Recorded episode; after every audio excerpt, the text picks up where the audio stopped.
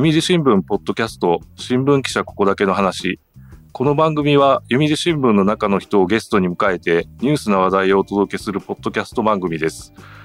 皆さんこんにちは。読売新聞大阪本社の山下です。大阪配信2回目としてパーソナリティを務めます。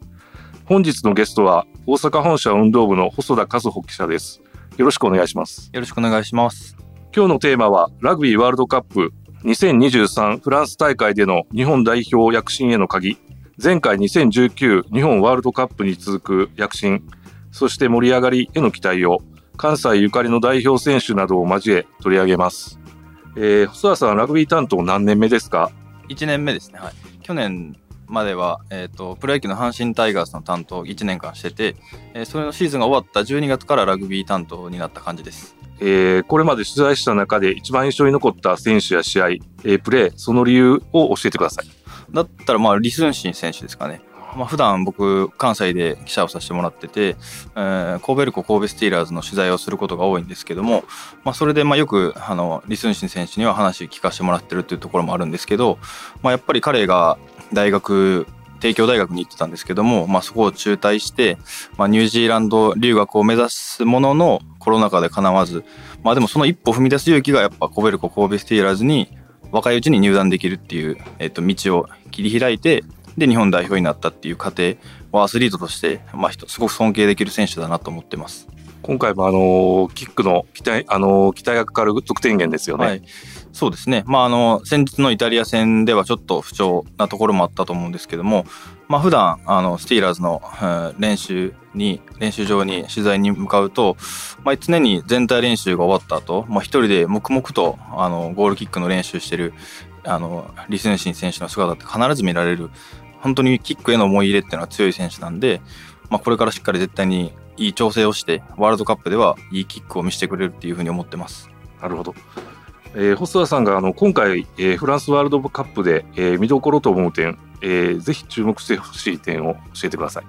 まあ、見どころっていうともう完全にそのアウェー、アウェーっていうか、日本開催以外でベスト8に行けるか、それ以上に行けるかっていうところが、まあ、見どころだと思うんですけども、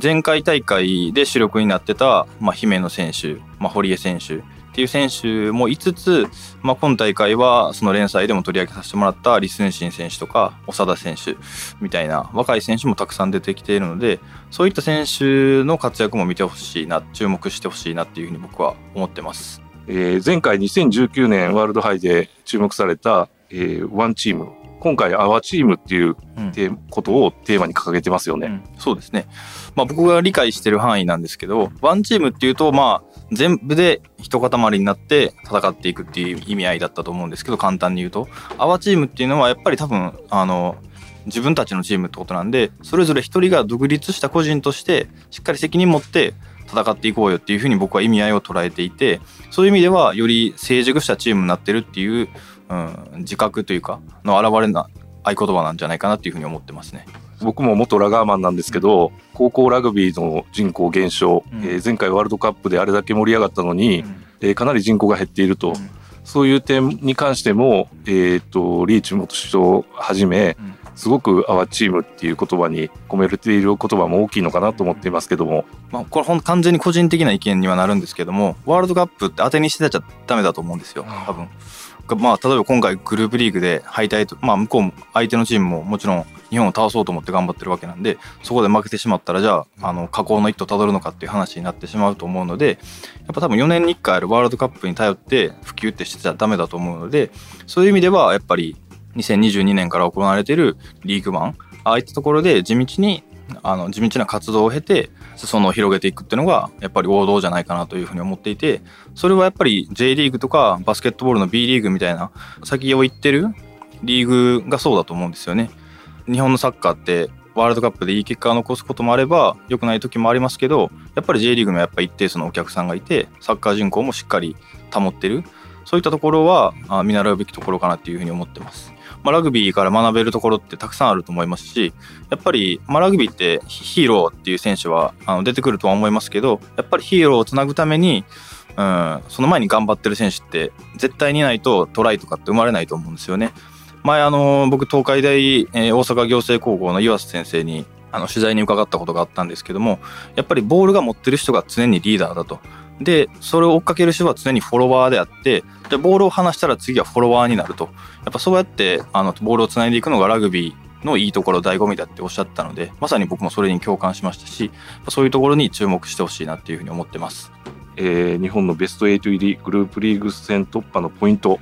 えー、特にこれから迎えるイングランド戦アルゼンチン戦が山場だと思いますが、えー、これへの展望を教えてください。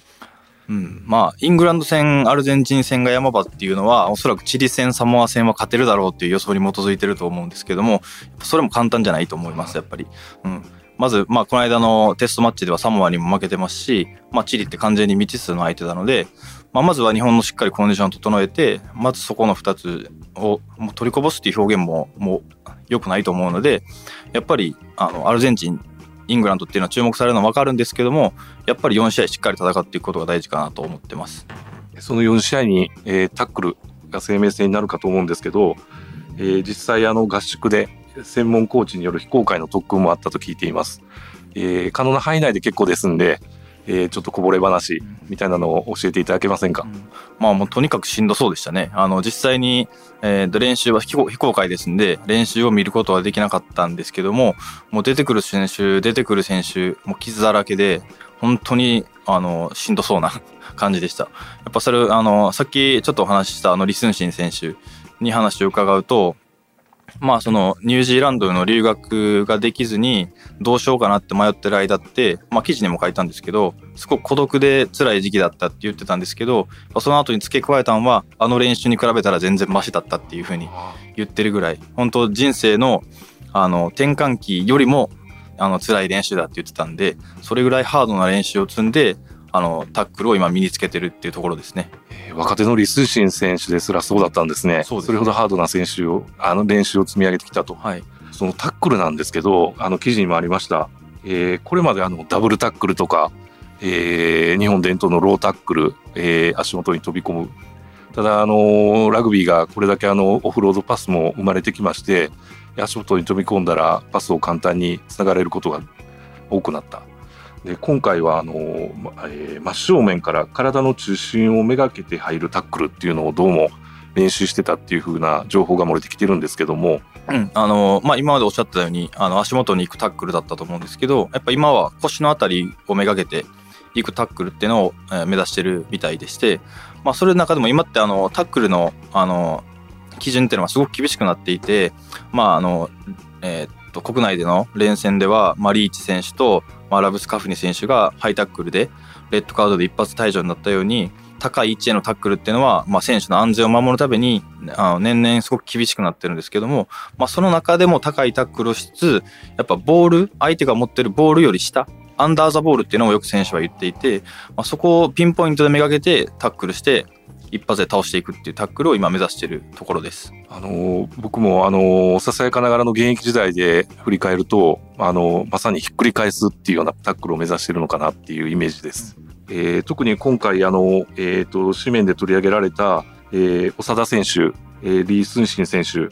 えー、堀江選手坂手選手、えー、グージオン選手、えー、松田選手らキーマンになる、えー、関西ゆかりの選手もとても多いですよね。そうですね。はい。まあ、関西ゆかりの選手はすごく多いんですけども、まあ、今所属してるのは、実は、まあ、大学から帝京大学なんか行って、東京に行ってたり、今の所属は埼玉ワイルドナイツだったりっていうふうに、関東に流れていく傾向っていうのは、すごくまあ昔からあると思うんですけども、やっぱり今回、関西ゆかりのマリスシン選手なり、グー選手に活躍してもらって、ワールドカップを盛り上げてもらった後に、やっぱ次はリーグワンで、まあ、花園近鉄ライナーズだったり、コベルコ神戸スティーラーズの試合に足を運んでもらうっていう環境になればそれはそれで僕は嬉しいなというふうに思ってます。僕もあの2019年ワールド杯の後に、えー、当時の、えー、トップリーグの試合に行ってすごく観客が増えたなっていうのでびっくりしました花園ラグビー場で、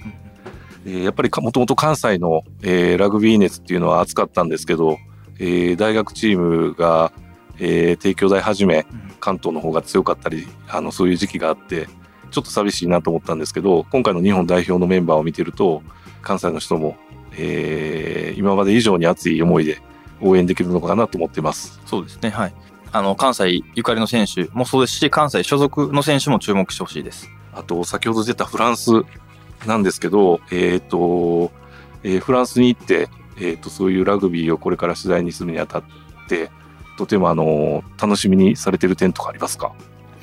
まあ、今年から、あまあ、去年の12月からラグビー担当になって、今まで取材したのって、まあ、ずっと国内で取材してきてたので、やっぱり純粋に、あの、世界のトップチームが集まって、あの、戦いを繰り広げてるワールドカップを取材できるっていうのは、まあ、純粋に、あの、楽しみですね。はいでまあ、フランスっていう国、そあの、おっしゃってたように、ラグビー熱すごい高い国だと思うので、まあ、そういった国で、まあ、もしかしたら日本のラグビーを普及するためのヒントみたいなのもを見つけれるかもしれないですし、もし見つけたら、ぜあの積極的に紹介できたらいいなっていうふうに思ってます。確かにあの、プロリーグがあの北半球で随一の人気で、えー経営的にもすごく、基盤が整っているって聞きますよね。そうですね。今はまあ、あの、ラグビー関係者から聞いた話では、あの、まあ、海外でプレーするならフランスか日本っていう風になってるらしいんで、まあ、ワールドカップ終わった後だと、まあ、えっ、と、関西のコベルカ神戸スティーラーズだと、ニュージーランド代表の現役の選手が2人入ってきたりっていうのもありますし、そういった意味では、フランス、まあ、フランスに比べても、競技レベルには、あの、どんどん追いついていけるような基盤は日本には整いつつあるっていう風に感じてます。フランスはあれですよね、来年2024年パリ五輪も控えてます。えーっと、そういう意味ですごく、あのー今大会を盛り上げて、フランスっていう国を盛り上げていこうということも強いと思うんですけど、その辺も含めてフランスの戦略みたいなのを感じます。そうですね。まあ日本の場合でも2019年にあのワールドカップがあって、まああの、もともとの予定では翌年にあのオリンピックっていうことだったと思うんですけど、やっぱ、うん、まあちょっと理由はわからないですけど、やっぱスポーツ熱が高いうちにやっぱどんどんそういうふうに鉄は熱いうちに打っていくと、まあスポーツ文化っていうのは醸成されるのかなっていう狙いもあったりするのかなっていうふうに感じますけども、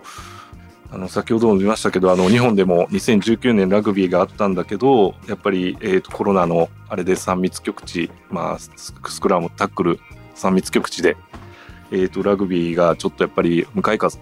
そういう中でそういうフランスっていうのはあの僕が現役でやった時もあのシャンパンラグビーフレンチフレアと言われてるんですけどそこにはまればどんなチームも倒してしまうそういうフランスが、えー、と盛り上げて来年のパリ五輪につなげていくっていうのをすごくラグビー外国お国としてもすごく楽しみにしています。あのー細田さんがそういう国に行ってどういう取材されるのかっていうのをすごく楽しみにしています。多分あの日本の戦いだけじゃなくてそういったまあ開催国のフランスとか、まあ、トップチームニュージーランド南アフリカの戦いを楽しみにしてるあのラグビーファンの方も多いと思うので、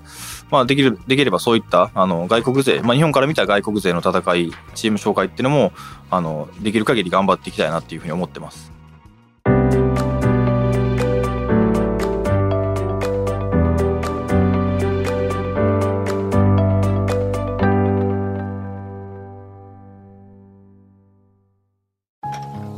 老後は火星かな。どうしたのお父さん？いや今日の新聞。人口爆発広がる移住先。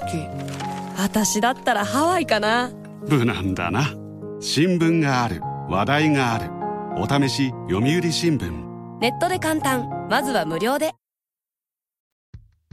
細田さんがあの今回連載で取り上げられた中に、えー、と先ほどのリン・スンシン選手、え今回あの日本代表入りにピカイチっていう形でメンバー入りされた、えー京都出身の長田選手、えー実際、えー、と連載の1回目で取り上げておられますけども、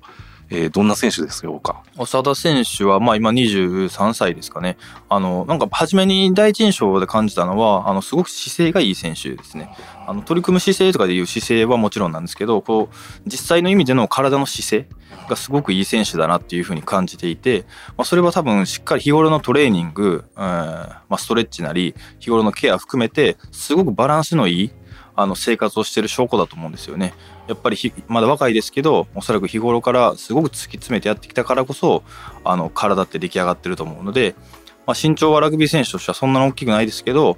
今のこのスピードで日本代表になれた理由っていうのはあのタッチ姿だけでもなんとなく理解できるような気はしましたね。なるほど、はい侍みたいな形ですかね。そうですね。まあ、それこそ、あの、さっき、えーお伝えした、あの、東海大行政の湯浅監督にお話を伺った時には、やっぱり、長田選手のそういった話をされていて、本当もう日頃から最高の準備してくる選手だっていうふうにおっしゃってたんで、やっぱりこのワールドカップをターゲットに最高の準備をして、おそらく最高のパフォーマンス見せてくれる選手だと思ってます。確かにあの、京都出身、それから今行かれた高校時代も首相で優勝、えー、早稲田でも、えっ、と、優勝、その後首相、輝かしい経歴ですよね。そうですね。ただまあ本人はそれを全、なんて言ったらいいですか、鼻にかけてないというか、やっぱりあの自分のあの持ち味は突破力に加えてやっぱ献身的なハードワークっていうところも持ち味の選手ですんで、やっぱりあの普段の取材からあの大げさなことを言うわけじゃなくて、やっぱり自分の役割っていうのをしっかり理解した上で、えー戦ってるなっていう印象がすごくあります。ポジション的にもすごく日本のキーマンになりますよね。そうですね。まあちょうど昨日、あの中野翔吾選手が離脱したっていうニュースもありましたんで、まあ彼、今センターで出てますけど、ウイングもできる選手ですんで、やっぱりそうユーティリティ性もあって、まあこれから彼にかかる期待、まああの若い選手にそこまで背負わすのはちょっと酷かもしれないですけど、それだけ期待できる選手だなと思ってます。やっぱりその怪我がつきもんだけど、えっ、と、総合力っていう点で、えーワールドカップ、あのースケジュール的にも、あの、タイトでしょうし、そういう総合力も試されますよね。そうですね。まあだからこそ UTT 性の高い選手をたくさん選んでるっていうことだと思いますし、まあ今結果はついてきてませんけども、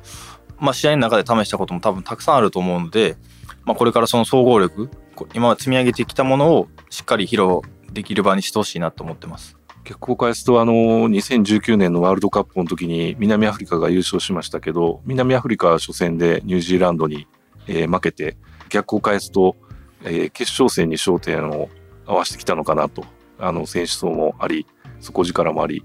日本もあの優勝っていう、えー目標が、えーリチ選手、並びに他の選手からも、あの、出てきていますけども、えー今回も、前回以上のそういう、えー心身ともに過酷な環境の中で、日本選手、どういうところが、えー焦点になるでしょうか？まあ隠してるものがたくさんあるだろうと期待してます。はい。まだ見た、ままだ見せられてない、まあ、サインプレーだったりとか、攻撃のオプション。おそらくそれを多分たくさん隠した上で、日本代表、あワールドカップに臨んでくれると信じてますんで、やっぱり、あ今までと、あやっぱ、やっぱそうだったんだなっていう戦いを見せてほしいですね。はい。確かにあの僕の周りのラグビー好きのファンも全貌をこの、えー、とワールドカップ前の、えー1勝5敗では出してないと。やっぱり本番はあくまでも、えーワールドカップ本番。それもあの後ろに行くほど、えー実力を発揮する。っていうところが前回と一皮向けてって期待したいっていう声が多いんですけども。まあ、先ほどおっしゃってたように、まあ、ラグビーすごく過酷なスポーツで、あの、体力面っていうのもすごく要求されると思うので、そういう意味では、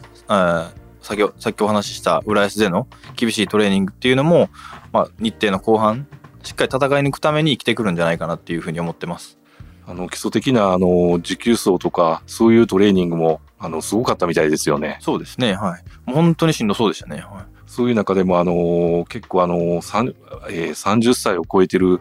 えー選手とかでも、やっぱり若い選手とかより持久走の記録が良かったとかっていうのを、えー僕もニュースで聞いてびっくりしたんですけども、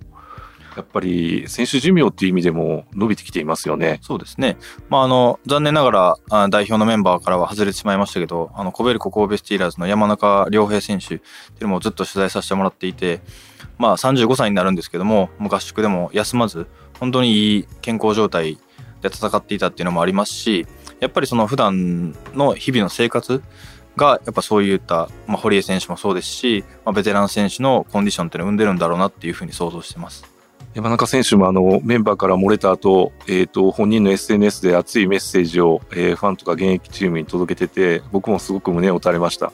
えーその思いは必ず届くと思うんですけど細田さんどう思いますか？実際取材されて。いやそうですね、まあ、僕は、まあ、あの普段からあの一心不乱っていうコラムをあの山中選手にあのお願いしていて、まあ、あの個人的な話なんですけど、まあ、僕中学校が東海大行政の出身で僕が中学3年生の時の高校3年生が山中選手なんですよね。で僕はまあラグビー本当に好きになるきっかけを作ってくれた選手が山中選手っていうのもあって本当にあのああいうコラムを担当できたのは嬉しかったですしまあ、今回残念ながら外れてしまったんですけども次のワールドカップ目指すっていうことだったんでその歩みっていうのはあのしっかり取材していきたいなと思いますしあの思いをあのしっかり伝えたいなと思ってます。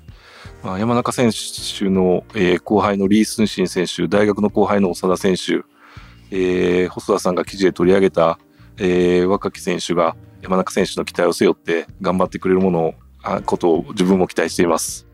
最後に今回ワールドカップの優勝チーム予想をお互い述べたいんですけどもまず僕から、えー、とこの配信がされる時には、えー日本の初戦、えーまで終わってるんですけど僕は、えー初戦ニュージーランドを倒した、えーフランス地元フランスチームが最有力だと思っています。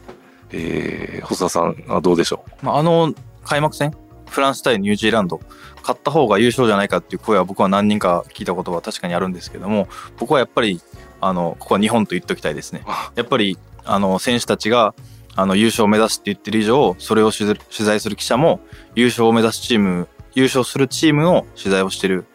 記者だという意気込みで僕も臨みたいと思ってますう、えーそれにあたって、えー、と優勝に向けて日本代表のキーマンになる選手、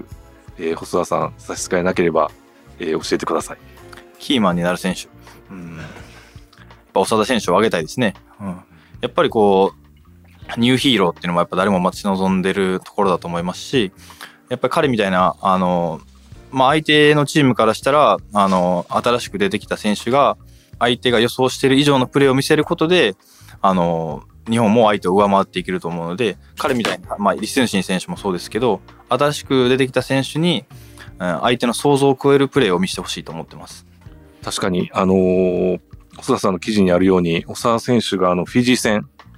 えーあの7人制では敵なしっていうあのバックスを次々に抜き去って、えーゴール寸前まで行った姿には僕もあの驚きを感じました。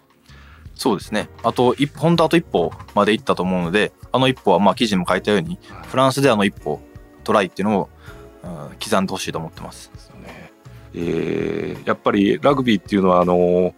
えー一歩一歩もありますし楕円球の転がりがあの不規則で予想がつかない、えーそういう中で今回ラグビーが、えーフランスで行われて、と、世界のファンに、えーもしくは、えーラグビーを知らない方に一番 PR してほしいでしょうか？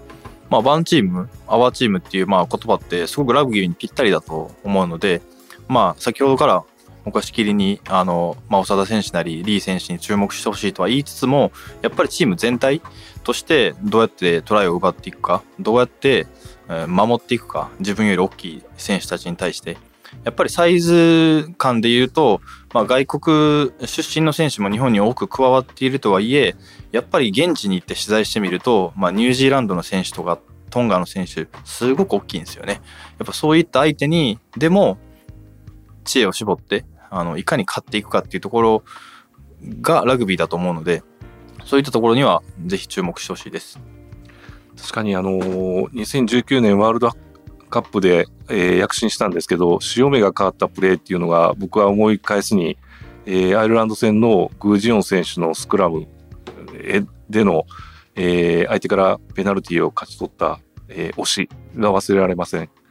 えーそういうフォワードの縁の下の、えー力持ちみたいな選手も多いですよね。そうですね、まあ、職人肌の選手が多いと思いますしそれほどおっしゃっていただいた、まあ、グー選手っていうのはもう本当に常にスクラムのことを常に考えてる選手ですんでやっぱりああいう選手まあラグビーを見てるとやっぱりスクラムで負けてしまうとどうしてもあの、まあ、例えばペナルティ取られると、まあ、タッチキックであの自陣に押し込まれたりとかっていう、うん、ことが多くなってしまうのでやっぱああいった職人肌の選手にしっかり職人的な仕事をしてもらってまずは日本の土台としてあの支えてほしいと思ってますね。あと精神的支柱っていう意味では、えー先ほど山中選手は外れてしまったんですけど、えーリーチ選手堀江選手、えーそのあたりの重要な、あのー職務っていうのもすごく感じるんですけどもどうでしょうか？そうですね。まあ、あの、お二人とも、あの、すごく、まあ、そもそもそも、あの、アスリートとしてすごく意識の高い方だと思うんですよね。